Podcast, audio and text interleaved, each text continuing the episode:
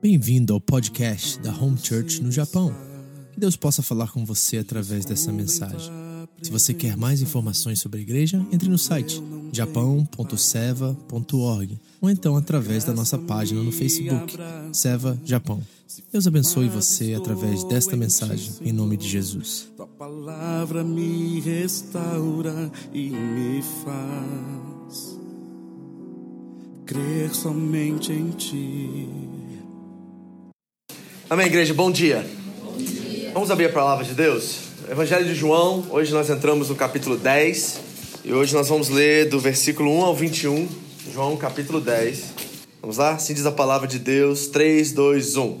Eu asseguro a vocês que aquele que não entra no aprisco das ovelhas pela porta, mas sobe por outro lugar, é ladrão e assaltante. Amém. Pode sentar, obrigado.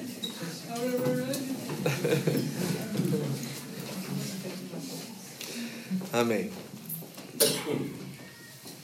A questão da representatividade foi sempre um problema muito sério na relação entre Deus e os seres humanos.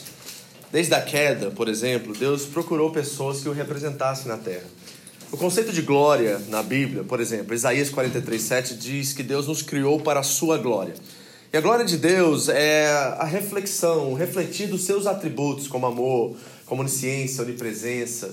Né? Os atributos de Deus se refletem em sua glória. Isso que é o brilho de Deus. São esses atributos que nós compartilhamos em alguns deles. E Deus criou o mundo e criou todas as coisas e disse que todas essas coisas não eram boas. E, e criou o ápice da criação, foi o ser humano, e colocou o ser humano como seu representante na terra. Era para Adão e para Eva, o primeiro casal, ser a referência para todos os outros que viessem após eles.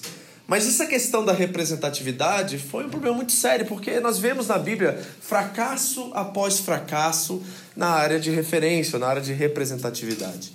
Desde Adão até Abraão, nós encontramos homens que, embora dispostos, falham nessa questão de ser uma referência para o povo de Deus de Moisés a Davi, homens peca pecadores que tentam, se esforçam, têm até um bom coração, mas não conseguem dar conta do recado. E o que a Bíblia nos revela é que ninguém dá conta do recado. Deus estabeleceu Israel para ser seu povo, para ser um exemplo para todas as nações da terra. A promessa sobre Abraão é que ele abençoaria todas as famílias da terra. E não seria ele particularmente, mas a, a descendência dele abençoaria todas as famílias da terra mas ninguém dá conta do recado. E Deus continua buscando de homem em homem alguém que refletisse a sua glória para toda a humanidade. Por exemplo, após a entrada na terra prometida e Josué liderar o povo na distribuição da terra, na proteção da mesma, há um grande fracasso. E o povo cai em pecado, o povo começa a ser conivente com os pecados das outras nações. É um fracasso total. E o que acontece é esse líder militar político de Israel, que era Josué, ele morre e Israel passa pelo período mais sombrio da sua história. Se você já leu o livro dos Juízes, é um livro assim, é uma fatalidade que acontece. É o livro mais sanguento da Bíblia. Ora, só para você entender, tem, uma, tem dois versículos no livro que descrevem o livro todo. E esses dois versículos dizem assim, ó: Naqueles dias não havia um rei em Israel, e o povo fazia conforme parecia aos seus próprios olhos. Essa é a descrição de todo o livro de Juízes. Então, quando não há revelação divina, quando não há representatividade, o povo perece. A Bíblia diz em Provérbios 29 que onde não há revelação divina, o povo se desvia. Naquele tempo, é claro que não havia esses 66 livros que você tem na sua mão aí agora. Eram pessoas que representavam a Deus, os profetas, os reis, os sacerdotes. Isso aconteceu por toda a história humana. Deus sempre está em procura de alguém que o represente. E após o período dos juízes e esse período de sangue e de guerra e de Deus levantando um juiz após outro e o povo voltando às velhas práticas o tempo todo. É uma rebeldia geral pelo povo de Israel. No último, pro último capítulo de Juízes, lá no final desse livro, é, entrando no, em 1 Samuel, Deus levanta um homem que aparenta ter as características que ele espera de uma liderança. Esse homem se chama Samuel. Ele nasce e é consagrado a Deus. E quando Samuel começa a ter uma liderança que parece muito com Adão antes da queda, parece muito com uma representatividade séria, o povo faz um pedido inusitado a Deus. Eles dizem: Nós não queremos que Samuel reine sobre nós. Nós queremos ter um rei, assim como todas as outras nações da terra têm reis. Eu quero ler esse texto para vocês, está em 1 Samuel 8, que diz assim: Ó.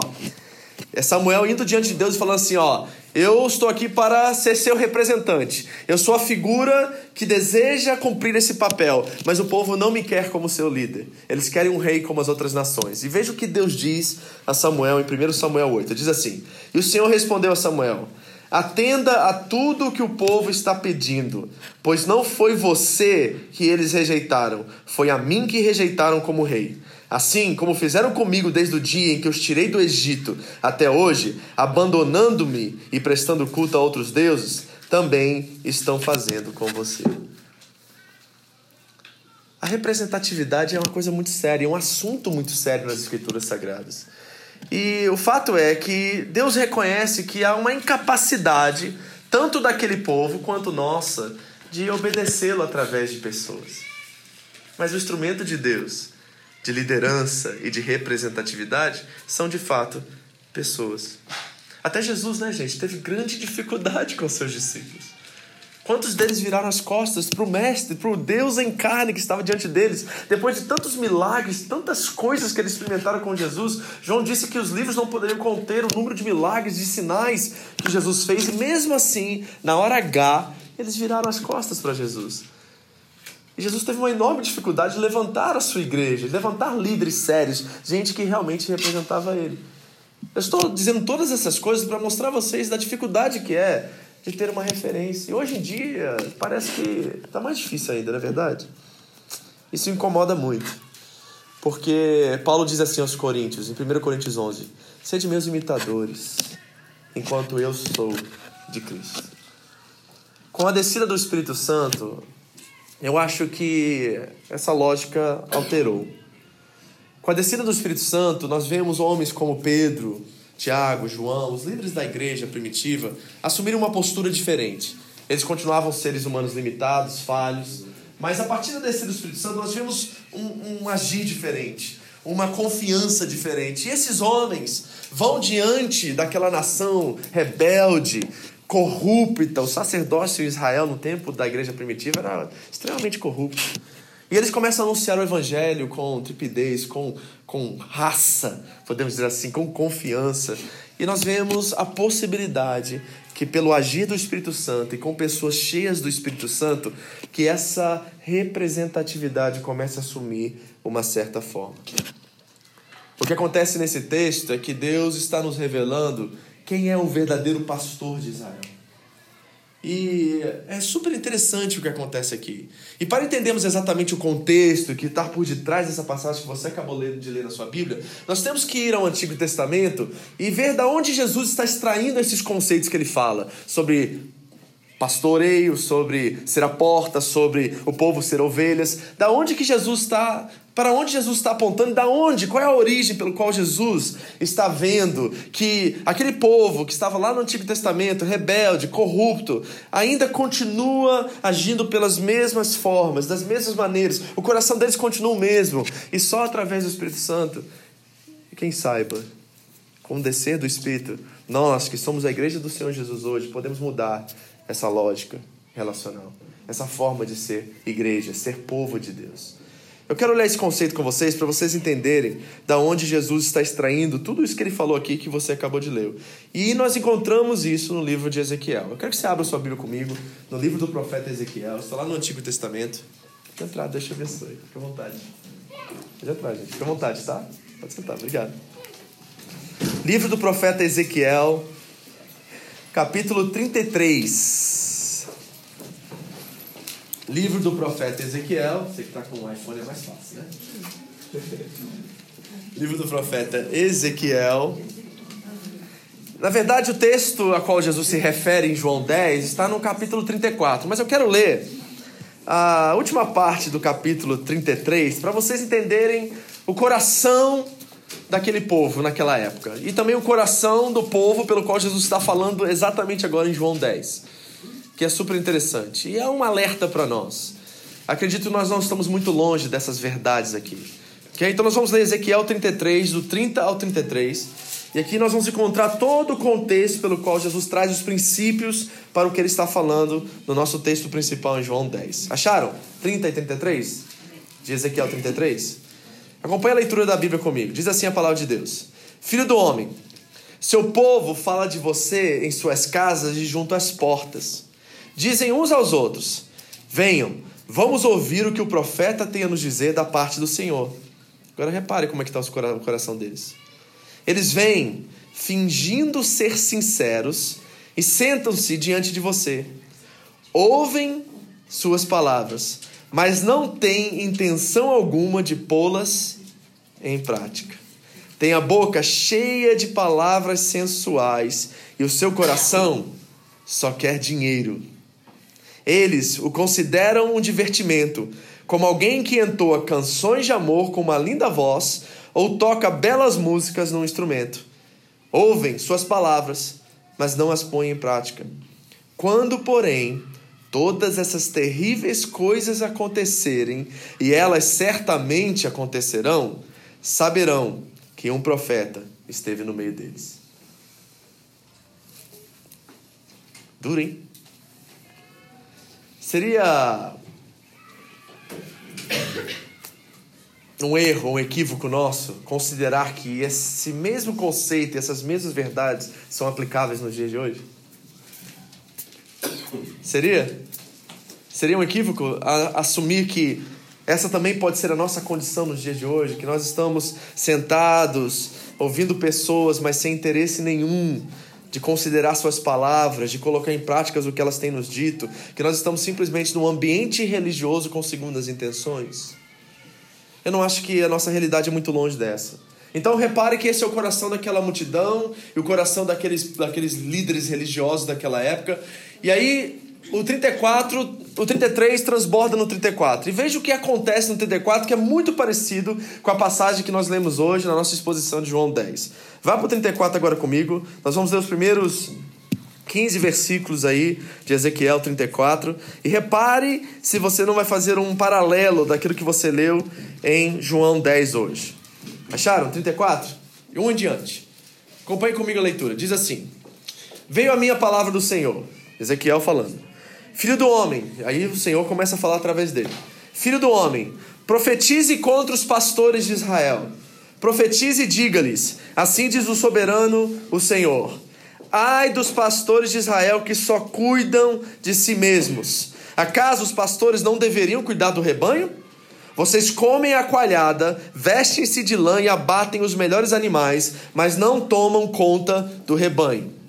Estão tirando a lã e o leite das ovelhas, mas não estão cuidando da ovelha. Isso está acontecendo aqui, ok? Lógico que a linguagem é toda é alegórica, metafórica, mas tem uma realidade mais profunda e real na história de Israel naquele momento. Ou seja, os líderes religiosos, esses pastores, que deveriam ser a representatividade de Deus para aquela nação, estão simplesmente querendo o couro das ovelhas e não estão cuidando das ovelhas.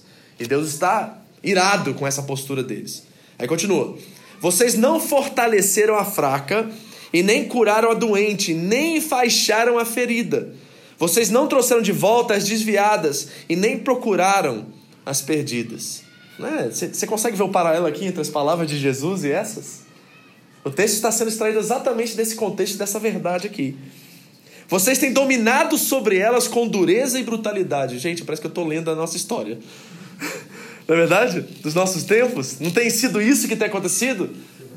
É, é uma coisa assim absurda e tão real. E parece que, como eu comecei a minha introdução dessa mensagem hoje, parece que é um círculo, né? Que a gente experimenta um tempo, talvez, de paz, de, de alegria, e de repente entra alguém na nossa vida e começa a abusar e usar de nós como se nós fôssemos ovelhas indo ao matadouro.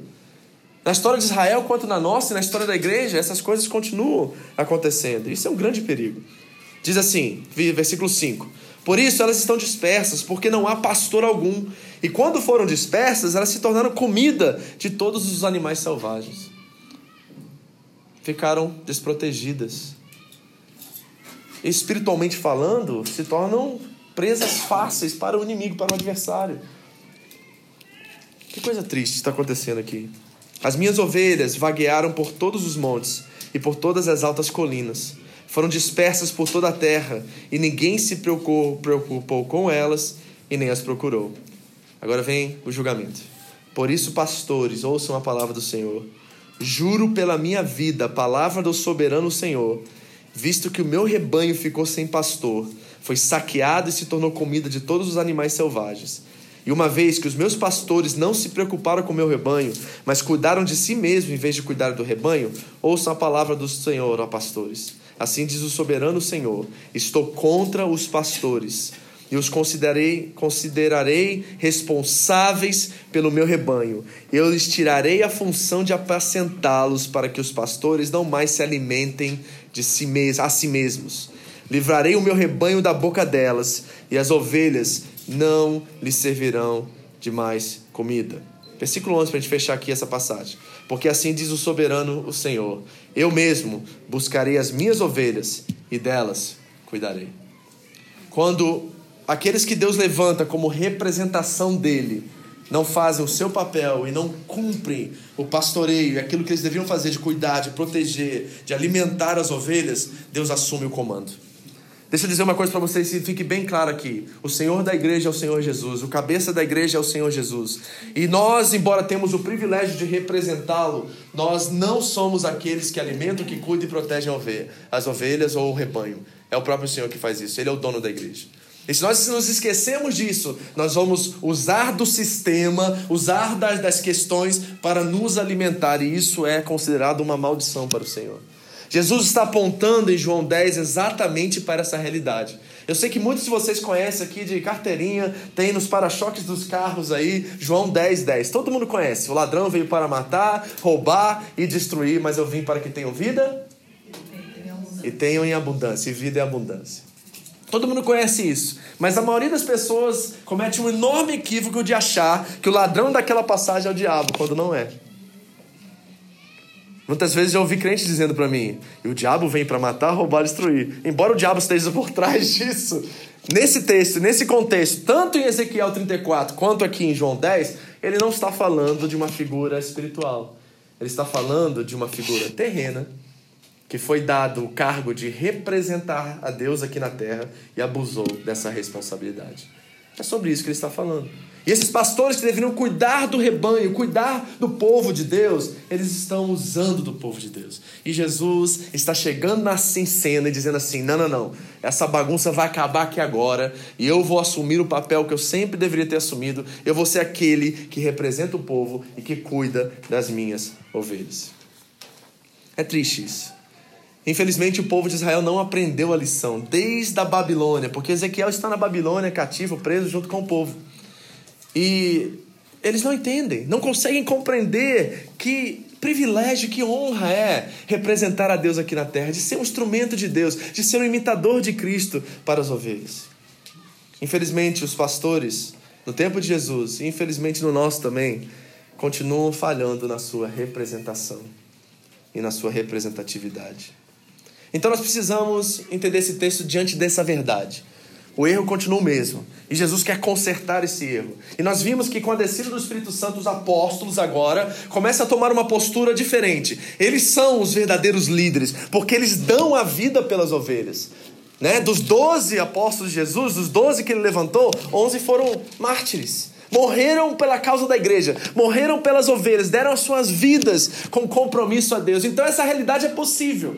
Embora nós vemos tantos abusos e tanta gente comendo e se alimentando das ovelhas para si mesmos, a realidade é que pelo Espírito nós podemos viver de uma forma diferente e sermos fiéis representantes de Deus ainda é uma verdade hoje em dia. Eu creio nisso, gente, e tenho visto pessoas realmente que têm esse coração. Embora o que fique em evidência são os erros, são os abusos, porque eles têm realmente, né? Notícia ruim corre, né, gente? Você sabe disso, né? Voa, né? Mas os bons exemplos, porque a gente vê tanta coisa ruim, porque tá na mídia, tá em tudo que é lugar, que a gente acha que é, a gente bota todo mundo no mesmo saco, no mesmo balde, acha que todo mundo é assim. Quando na verdade, eu, eu creio nisso, gente, que a maioria não é assim. O problema é que aqueles que fazem errado fazem muito errado. E aí se estende por todos os lugares o testemunho desses. Mas isso não é verdade. E Jesus está nos apontando para uma outra realidade. Então nós vamos voltar essa passagem agora dentro do contexto que eu apresentei para vocês. Continua o mesmo erro, o povo de Israel continua, a liderança de Israel continua corrupta, e Jesus quer consertar isso, e por isso ele começa a falar sobre esse texto. Vamos aos símbolos aqui, porque é uma alegoria que ele está usando. Então nós temos que entender e interpretar sobre o que Jesus está falando. Ele está usando uma linguagem alegórica com uma realidade muito mais profunda por detrás disso. Agora, deixa eu situar você onde Jesus está. O capítulo 9 termina e nós já entramos no capítulo 10. Você sabe muito bem que os capítulos e versículos foram colocados muito depois tá? lá para o século V, VI, que começou a ter capítulo e versículo, porque o texto era contínuo. Então não parava no 10 e começava. Não, Jesus está dando continuidade ao que aconteceu. Lembra do capítulo 9? Ele curou um cego de nascença, aí o povo quer apedrejá-lo, ele sai do templo, e ali na saída do templo ele, ele encontra com esse homem, tudo mais, cura ele, e ele está ali agora dialogando ainda com os fariseus. O capítulo 10 é um diálogo que continua do capítulo 9. E sabe aonde Jesus está? Que é uma coisa muito interessante, eu acredito nisso é que existiam oito portas no templo de Israel naquela época. Okay? E no capítulo 5 de João diz que Jesus estava perto do tanque de Betsaida. E o tanque de Betsaida ficava ao norte, mais ou menos situado na porta das ovelhas. Existiam duas portas exatamente no local onde Jesus está pregando, anunciando esse sermão dramático. Era a porta das ovelhas de um lado e a porta do leão do outro. Imagine Jesus no meio entre a porta das ovelhas e a porta do le dos leões pregando esse sermão. Você já viu no Apocalipse, por exemplo, que quando João está ali tremendo diante dos anjos e está vendo coisas extraordinárias, que de repente ele vê um leão, né? E o anjo começa a descrever o leão, o leão da tribo de Judá, né? Todo mundo conhece esse dizer, mas não sabe onde está. Apocalipse 5 diz isso. E ele começa a dizer assim: E vi um leão, o leão da tribo de Judá, o anjo anunciando, né? E ele estava ali com as suas mãos marcadas e tudo mais. Mas o interessante dessa passagem é que quando João vira para ver o leão, ele não enxerga um leão, ele enxerga um cordeiro. Ele enxerga uma ovelha. E Jesus está exatamente nesse ponto, porque Jesus é o mestre das pregações dramáticas, né? Imagine Jesus falando sobre ovelha, sobre pastoreio, entre a porta dos leões e a porta das ovelhas. Imagine que cena é essa. Eles visualizando isso, tudo isso, essa cena cósmica acontecendo e essa pregação forte, tremenda no meio desse lugar. É exatamente onde Jesus está agora. Então, não preste atenção somente nas palavras de Jesus, mas em todo o ambiente, porque ele quer demonstrar que ele verdadeiramente é o Cordeiro de Deus que dá a sua vida pelas suas ovelhas. Então, ele começa o texto. Vamos voltar para João 10. Volta comigo lá. Vamos ver o que ele está tentando nos, nos revelar aqui através dessas figuras de linguagem aqui, dessa, dessas metáforas, ok? Primeiro, João 10, 1 diz assim: Eu asseguro a vocês que aquele que não entra por onde? Onde? Porta estreita, que mais? O que, que tá aí, gente? Vamos? 10 1. Aquele que não entra no aprisco né, das ovelhas pela porta, mas sobe para outro lugar é o quê? Ladrão e assaltante. Então, o que, é o aprisco aqui, pastor? A maioria das pessoas e alguns comentaristas vão dizer que é o céu, mas não pode ser o céu. Porque se for o céu, como é que ladrão e assaltante entra? Então, nós temos um problema aqui, sério. Também não pode ser salvação, nesse sentido alegórico, interpretativo. Não pode ser salvação, porque como pode alguém perder a salvação ou roubá-la?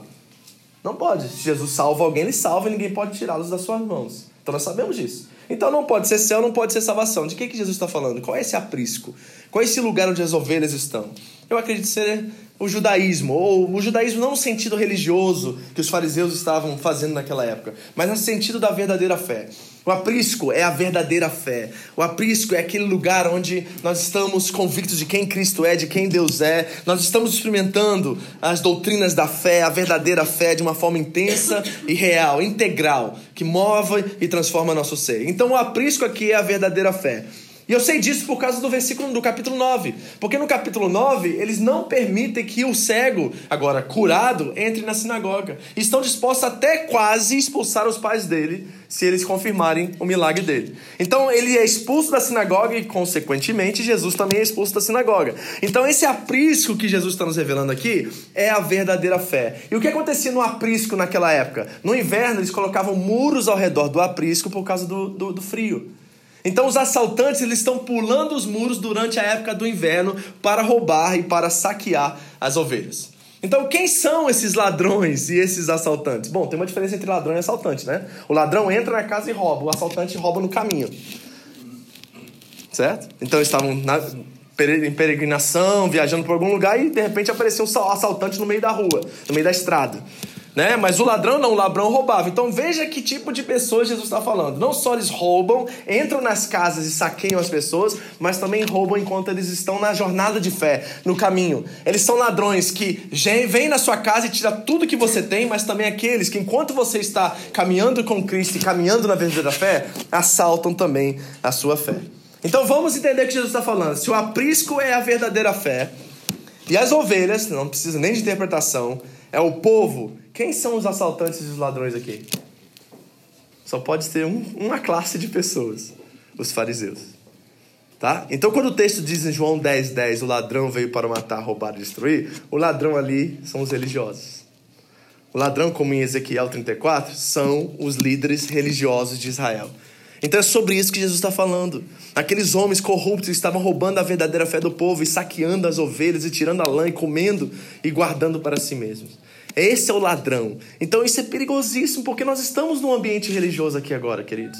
E nós corremos esse mesmo risco. E não pense porque, ah, o pastor está pregando sobre isso, né? Nós estamos vivendo um tempo novo, uma nova igreja e tudo mais, que eu estou blindado dessa situação. Não. Deus nos deu 66 livros aí, um manual de regra e prática de fé, a qual você deve julgar cada palavra que sai da minha boca e ver se realmente está de acordo com esse texto aí. Não se engane, eu sou homem como qualquer um deles e também tenho a mesma capacidade de errar e manipular e abusar de vocês como todos eles estavam abusando. Eu entendo isso. Que Deus me livre e nunca aconteça isso. Eu prefiro morrer do que ter uma experiência como essa. Que Deus me tire daqui se um dia eu abusar ou manipular vocês.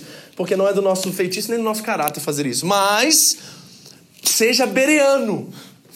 Amém? Qual era a característica e a qualidade da igreja de Bereia? É que tudo que Paulo, e gente, é Paulo, não é Vitor. Paulo, apóstolo, o homem que mais abriu igrejas na igreja primitiva, um homem que escreveu 13 dos, dos livros do Novo Testamento, e tudo que Paulo pregava, eles checavam de acordo com as Escrituras. E Paulo elogiou a igreja de Berea mais do que a de Tessalônica, porque tudo que saía daqui, eles checavam para ver se estava de acordo com as Escrituras. Você precisa fazer essa prática também. Gente, a gente não sabe o dia de amanhã. Hoje eu tô bem, amanhã eu posso estar mal. Semana que vem eu posso dar um surto aí vir aqui falar loucuras e heresias. E se você não estiver atento a isso, você vai entrar pelo mesmo caminho que essas ovelhas estavam entrando. Por quê? A gente, eu não gosto de olhar, a gente, eu nem chamo vocês de ovelhas, você reparou isso, né? Eu detesto essa, essa forma, mas também não posso esquecer que Jesus usou isso. Jesus usou isso pro povo de Deus, ovelha, porque ovelha é burro, gente. Se tem um bicho burro, é ovelha. Entendeu? Você sabia, por exemplo, que no inverno, que acontece assim, as ovelhas, quando elas são colocadas no aprisco, elas não saem daquele aprisco até comer tudo. Elas chegam a comer as fezes umas das outras para não sair do aprisco. Se você deixar a ovelha no aprisco, ela vai morrer no aprisco, ela vai comer toda a grama e depois vai comer as fezes dos outros animais e morrer lá. E sabe o que acontecia com as ovelhas rebeldes? Porque tinha umas que pulavam a cerca de vez em quando. Sabe qual era a metodologia do pastor? Ele ia buscar ela uma vez, aí botava de volta no aprisco. Aí dava mais uma chance para ela. Se no outro dia ela pulasse de novo, ele ia atrás. Ela não teria terceira chance. Se ela pulou a terceira chance, ele ia até ela, achava ela e quebrava as pernas dela. Presta atenção. Aí o que, que ele fazia? Colocava ela nos ombros, com as pernas quebradas, e ficava com ela até ela ficar curada nos ombros dele, no colo dele, perto dele. Sabe o que acontecia? Após ela ser curada, ela nunca mais deixava o aprisco. Diga assim, que o Senhor nunca precisa quebrar minhas pernas. Amém? Ovelhinha rebelde. Que o Senhor nunca precise quebrar minhas pernas para que eu fique no aprisco. Em nome de Jesus, amém? Mas é assim que acontecia. Então eu não gosto de usar o termo porque ovelha é esse bicho sabe, dependente da figura do pastor humano. E de certa forma, espiritualmente falando, nós precisamos ser realmente dependentes da figura do pastor eterno, da figura do sumo sacerdote que é Cristo Jesus, amém? Eu quero que vocês tenham esse tipo de coração e estejam dependentes nele. Ele mesmo disse que sem ele nada podemos fazer. Então, nós estamos olhando esse contexto, nós estamos vendo todos esses termos que Jesus está tá, tá vendo aqui, e é super importante isso, mas tem mais uma figura aqui que é so, sobrenatural e interessante nesse texto. E no, no versículo 3 e 5 diz assim: o porteiro abre-lhe a porta e as ovelhas ouvem a sua voz. Ele chama as suas ovelhas pelo nome e as leva para fora. Depois de conduzir para fora todas as suas ovelhas, vai adiante delas, e estas o seguem, porque conhecem a sua voz. Mas nunca seguirão o estranho. Na verdade, fugirão dele, porque não reconhecem a voz de estranhos. Quem é o porteiro? Eu fiquei pensando, pensando, porque não pode ser Jesus na história. Porque Jesus disse que ele é a porta. Você leu isso? Então ele é o caminho, ele é a porta pelo qual nós passamos para chegar ao porteiro. O porteiro só é Deus, só pode ser Deus. E diz no texto que quando o porteiro fala, as suas verdadeiras ovelhas ouvem a sua voz. E aí, diz lá, é interessante porque tem uma questão trinitária aqui já. Esse Deus Pai, Deus Filho, Deus Espírito Santo aparecendo em cena aqui de uma forma muito sutil, mas interessantíssima. Por quê? Porque o porteiro primeiro é aquele que está além da porta. E sabemos que Jesus é a porta, mas após passar pela porta, é o porteiro que vai na frente. É o porteiro que direciona as ovelhas, é o porteiro que faz com que as ovelhas venham seguir. Então repare que Jesus também é um porteiro. Jesus também é aquele pelo qual nós seguimos, é o pastor da nossa alma, é aquele pelo qual o verdadeiro pastor, qual todos nós podemos seguir.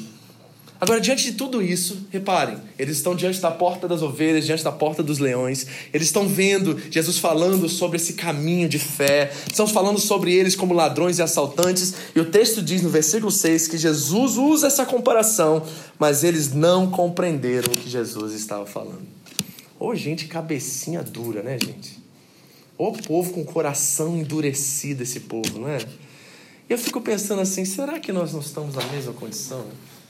Poxa, gente, a gente é tão religioso, né? A gente vem domingo à igreja, a gente vai para reunião de oração, a gente vai para a célula, a gente tá junto, fazendo as coisas, lendo a palavra junto, estudando todo dia lá nos nossos devocionais nos grupos, e parece que a gente às vezes fica na mesma condição desse povo. Nós ouvimos, mas não estamos prestando atenção.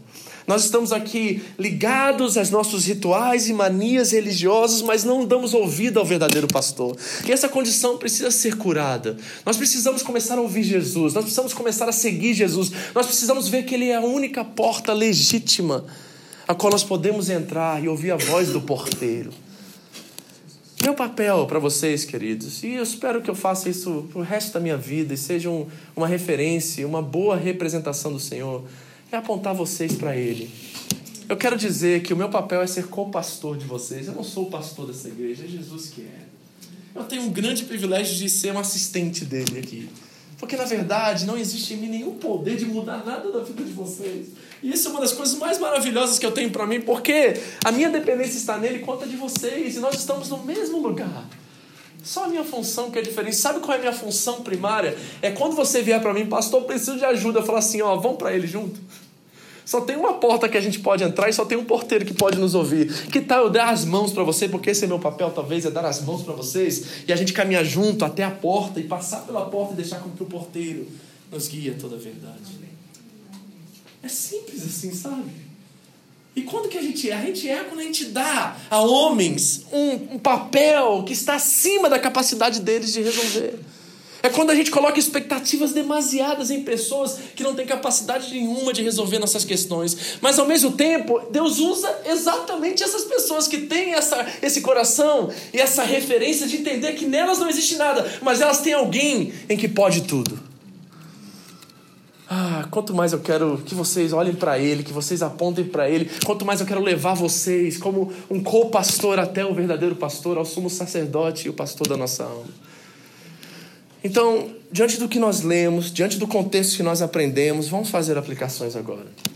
Vamos trazer isso para a nossa realidade. Vamos aprender com Jesus e ver o que nós podemos viver a partir disso agora. Primeira coisa que eu entendo aqui que pode ser aplicável para nós: Jesus é a única porta, porque Ele é o único capaz de cumprir o que Ele promete. Amém? Você crê nisso? Jesus é a única porta. E, gente, você sabe o que estão dizendo aí fora hoje em dia. Todas as religiões levam a Deus. Né? Não importa qual meio que você chega, o importante é você chegar lá. Jesus está dizendo ao contrário aqui. Ele está dizendo que ele é a única porta legítima, o único caminho legítimo, porque ele é o único que pode prometer e cumprir. Você leu no texto, olha lá no versículo 18: Eu dou a minha vida pelas ovelhas, ninguém as tira de mim, mas eu a dou por minha espontânea vontade. Tenho autoridade para dá-la e tenho autoridade para retomá-la. Esta ordem eu recebi do meu Pai. De quem entre os outros deuses, de quem entre os homens pode dizer que pode tirar a sua vida e restaurá-la? Ninguém. Só Jesus ressuscitou dentre os mortos. Só Jesus voltou para contar história após a morte. Por isso que ele tem legitimidade, por isso que ele tem autoridade, por isso que nele nós podemos confiar. Jesus é a única porta legítima a qual nós podemos depositar toda a nossa vida e toda a nossa confiança. O problema é que nós temos entre nós aqui, esse grupo aqui com certeza existem isso, nós temos salvadores funcionais. Certo? Ah, nós dizemos com a boca cheia: Jesus é o meu Senhor e meu Salvador. Jesus morreu por mim e pelos meus pecados na cruz do Calvário. Eu tenho a vida eterna em Jesus. Todo mundo sabe disso, né? É versículo bíblico que já virou até é, já, é, clichê evangélico. Todo mundo, todo crente que vem na igreja passa três, quatro meses já está dizendo essas palavras. Eu sou o caminho, a verdade e a vida. Ninguém vê ao Pai a não ser por mim, né? Ele veio, o ladrão veio para matar, roubar, destruir, mas eu vim para que tenham vida e vida e abundância. Todo mundo conhece, todo mundo começa a citar isso, mas será que é verdade? Será que realmente isso é verdade? Porque o que eu identifico no pastoreio, nesse co-pastoreio, é que existem salvadores funcionais. Embora a gente diz essas coisas, nós depositamos na verdade a nossa confiança no emprego. No salário de cada mês, na carreira profissional, no amor, num romance, num cônjuge. Esses são os salvadores funcionais. Você está entendendo o que eu estou falando aqui? São salvadores genéricos. Eles aparentam dar a você um senso ou um lugar de segurança, mas eles não têm capacidade de fazer isso. São falsos deuses, na verdade. Então, se você depositar a sua vida no seu cônjuge, eu encontro muitas mulheres aqui no Japão completamente dependentes dos seus maridos. Se o marido perde o emprego, acabou a família. Se o marido trai, acabou a vida dela completamente. Ela se torna, fica devastada. Né? Depositam a sua confiança em homens, em pessoas, enquanto dizem que o Senhor é Deus. Esse é um salvador funcional, mas ele não tem capacidade de cumprir o que ele promete para você. A nossa confiança tem que estar em Deus. Embora nós confiamos em certa parte nos homens, por exemplo, Salmo 118, versículo 8 diz, né? É melhor confiar em Deus do que confiar nos homens. Não diz que nós não devemos confiar em homens, diz que é melhor confiar em Deus. Então, esses salvadores funcionais, a carreira profissional, o romance, o namoro, é, eu citei aqui algumas coisas aqui que talvez enquadram nessa verdade. Um sonho, um projeto, um chamado, um ministério. Né? Alguns de vocês estão aqui há algum tempo andando com a gente e a gente está curando uma questão de, de depositar confiança demasiada no ministério, numa pessoa, num pastor. E aí você sofrendo as consequências disso, estão sofrendo até hoje. Parece que, sabe, não consegue avançar porque tem medo de confiar de novo, tem medo de viver algo novo. Muitos de vocês estão exatamente nessa condição porque depositaram demais a confiança numa pessoa que não merecia sua confiança. Nesse nível, nesse porte. E não pense que vocês são vítimas, tá? Porque o maior erro é a vitimização nesse momento. Porque vocês tinham a palavra de Deus da mesma forma que ele ou ela tinha. E vocês deixaram ser desiludidos, abusados, quando o texto estava diante de vocês e vocês se submeteram a pessoas que não eram obedientes ao texto, e à palavra, e ao amor, e ao cuidado que o pastor dos pastores deu a cada um de vocês. Então nós precisamos abandonar os salvadores funcionais. Jesus é a única porta. Querido, em nome de Jesus, se você está me ouvindo aqui hoje, e o seu marido ou a sua esposa é o rei da sua história, é o senhor da sua vida. E eu estou falando isso com muito carinho, porque eu desejo quebrar esse ídolo da sua vida. Em nome de Jesus, nessa manhã, entregue o senhorio da sua vida a Cristo. Só Ele pode manter você sano e manter você seguro. Mais ninguém. Se esse cônjuge morre amanhã, onde você vai estar? Acabou sua vida? Então você tem um ídolo, você não tem um parceiro. Você não tem um companheiro, uma companheira, você tem um ídolo diante de você. E eu não estou falando aqui, ah, então eu tenho que arrumar um trabalho agora, pastor, porque você falou que eu não posso depender do meu marido. É, complicado, né? Aí você vai para a autossuficiência, então. Então você se move da idolatria para a autossuficiência? Não, não, não. O que eu estou dizendo é o seguinte: confie no seu marido. Só não confie em 100%. Porque ninguém merece, como ser humano, ser, ter um nível de confiança 100%. 99,9, amém? Ok? Porque senão ele se torna Deus. Se ele passar de 99,9 para 100, é Deus. Tá? Eu acho que deve ser 85. Mas vou te dar um crédito e falar que você é um cara bom, uma mulher abençoadora, que você pode confiar 99. Mas 85 tá bom. Viu? E não é um 85 que a gente fala assim, eu não confio nele, não, não. A gente confia, a gente cria junto projetos, a gente tem ambições familiares juntas, a gente sonha junto, mas a nossa confiança por detrás de tudo isso está em Deus. Se isso não acontecer, não importa, porque Deus é mais na nossa vida.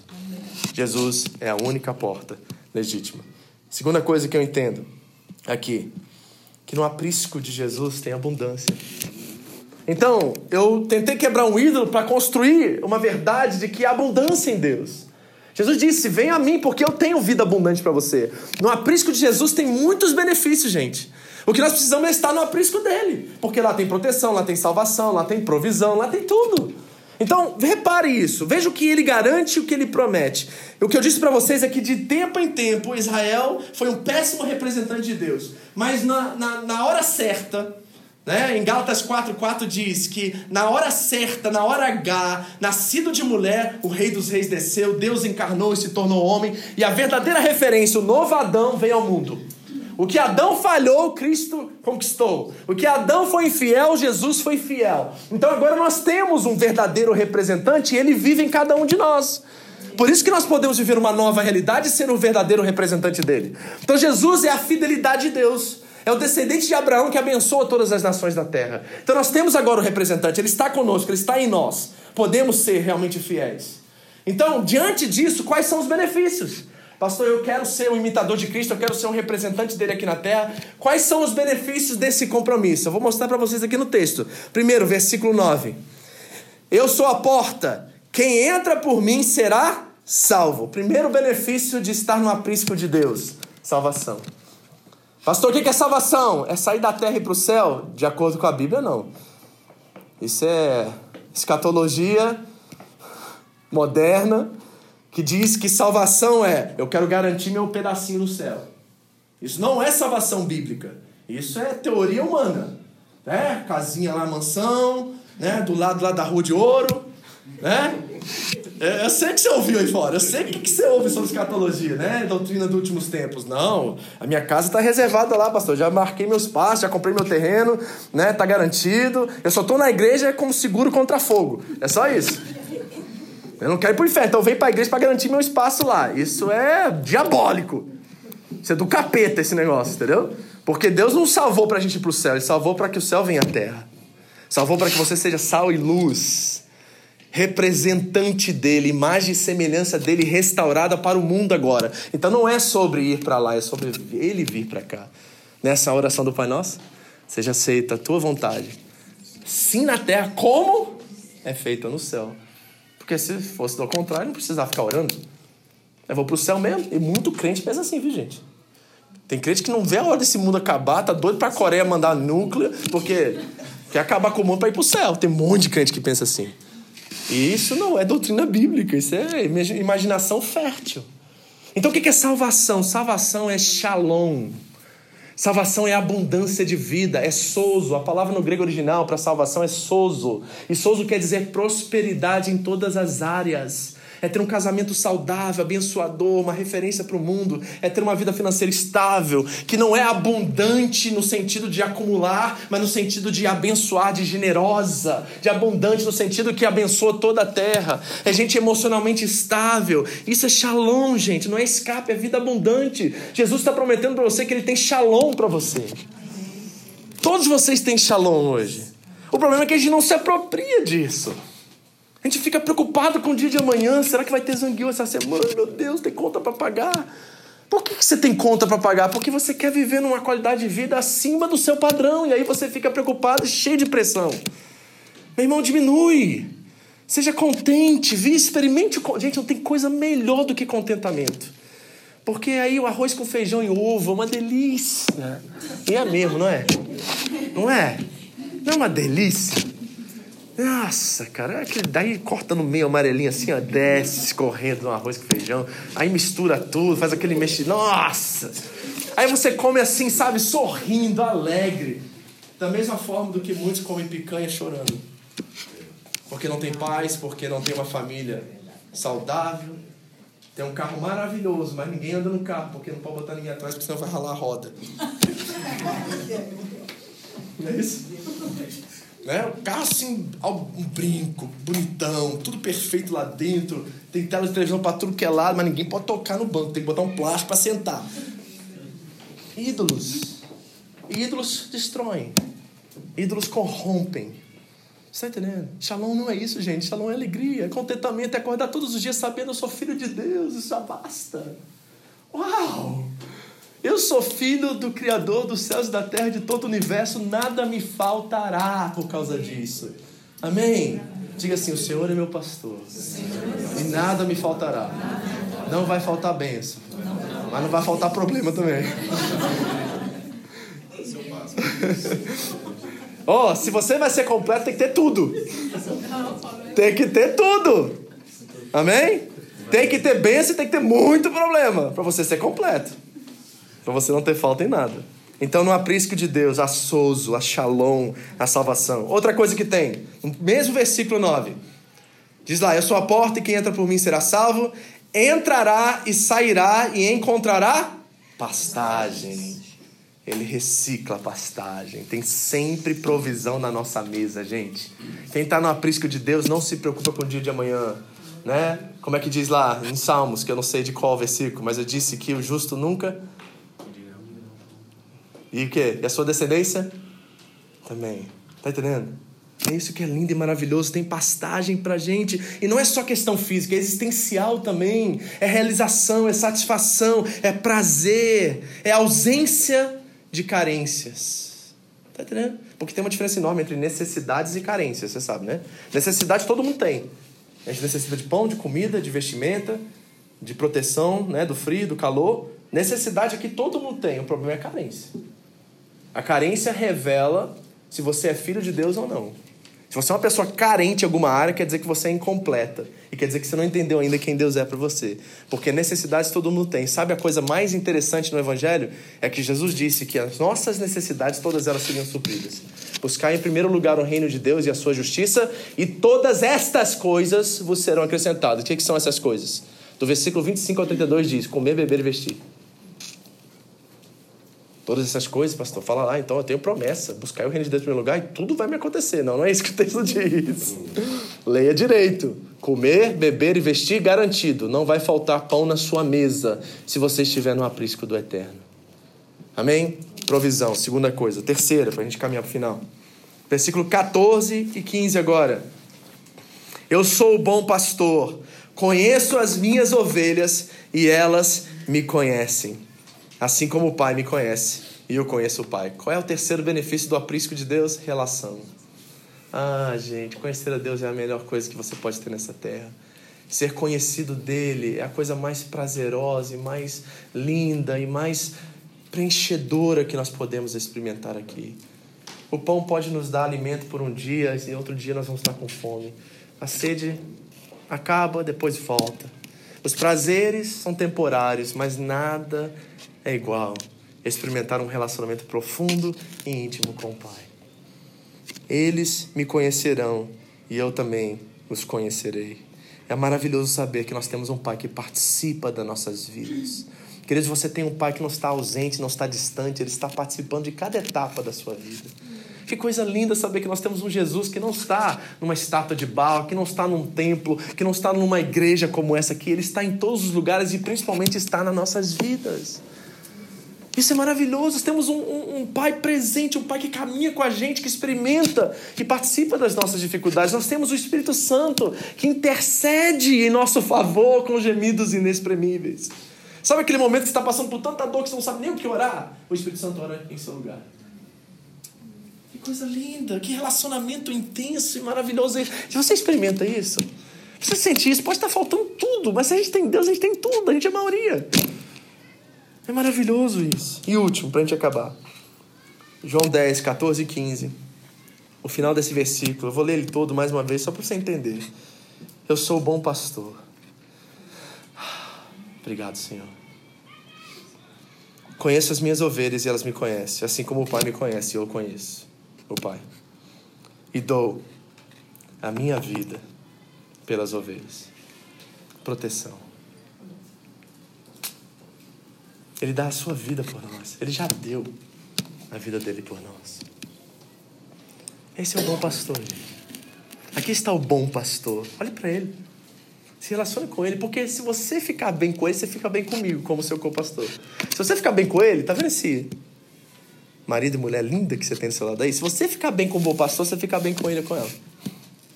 Se você ficar bem com o bom pastor, tá vendo seus irmãos aqui? Um pior do que o outro. Tu carnal, pecador, só tem pecador aqui, né? Bem-vindo ao clube, amém? Mas se você estiver bem com o seu bom pastor, você fica bem com todos eles. O que importa é nosso relacionamento com ele. E aí, o ladrão vai tentar entrar, o assaltante vai tentar roubar, mas eles não têm lugar. Eles não conseguem penetrar, porque esse bom pastor protege a gente, guarda a gente, salva a gente, cuida da gente, alimenta a gente, relaciona com a gente, dá provisão a cada dia, nos dá shalom a cada experiência. É esse o seu pastor? Esse é o verdadeiro pastor, amém? Eu quero que você considere o meu papel com vocês como co-pastor. Estou aqui para ajudar, gente, mas na hora que você vê que eu não estou cheirando Jesus, não estou parecendo com Jesus, e as minhas atitudes e palavras não expressam Jesus, corre. Corre rápido. Ou então, pelo amor de Deus, me salva. Por favor, venha ao meu resgate, porque eu estou precisando de ajuda. Se o perfume de Cristo não se exalar de mim, meu irmão, tem cheiro de morte. Cheiro de morte é terrível. Eu quero que você feche seus olhos e que você fale com seu bom pastor. E, na verdade, eu quero que você faça uma oração de compromisso, de responsabilidade. Eu comecei essa pregação de hoje falando sobre a falta de representação, a falta de referência. Que como Deus tem procurado e buscado pessoas que o representem aqui na terra. Que tal na sua oração, enquanto você fala com o seu bom pastor, chama ele para te liderar. E chama ele para transbordar em você a liderança dele, para que você seja também um representante do reino dele, do amor dele, da graça dele, da vida dele para os demais. Senhor, nessa manhã, Deus, eu quero levantar aqui, Deus, a sua igreja, o teu povo, a tua imagem e semelhança, os teus filhos, Deus como fiéis representantes do amor, da graça, do Deus que age no tempo e interfere na nossa história. Que ao olharem para nós na fábrica, olharem para nós na nossa, na nossa vizinhança, ao verem nós caminhar pelo supermercado, na rua, onde nós estivermos, que o perfume de Cristo exale e que eles possam ver cheiro de vida e não de morte em nós. Senhor, que nós sejamos verdadeiros representantes seus. Nosso sumo pastor, nosso pastor principal, um bom pastor. E que ao sairmos daqui, Deus, saímos confiantes. Que o Senhor é o Deus que nos salva e nos dá shalom.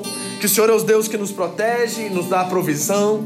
Que o Senhor é o Deus que está envolvido em nossas vidas, num relacionamento íntimo e profundo, a qual o Senhor deseja que cresça cada dia mais.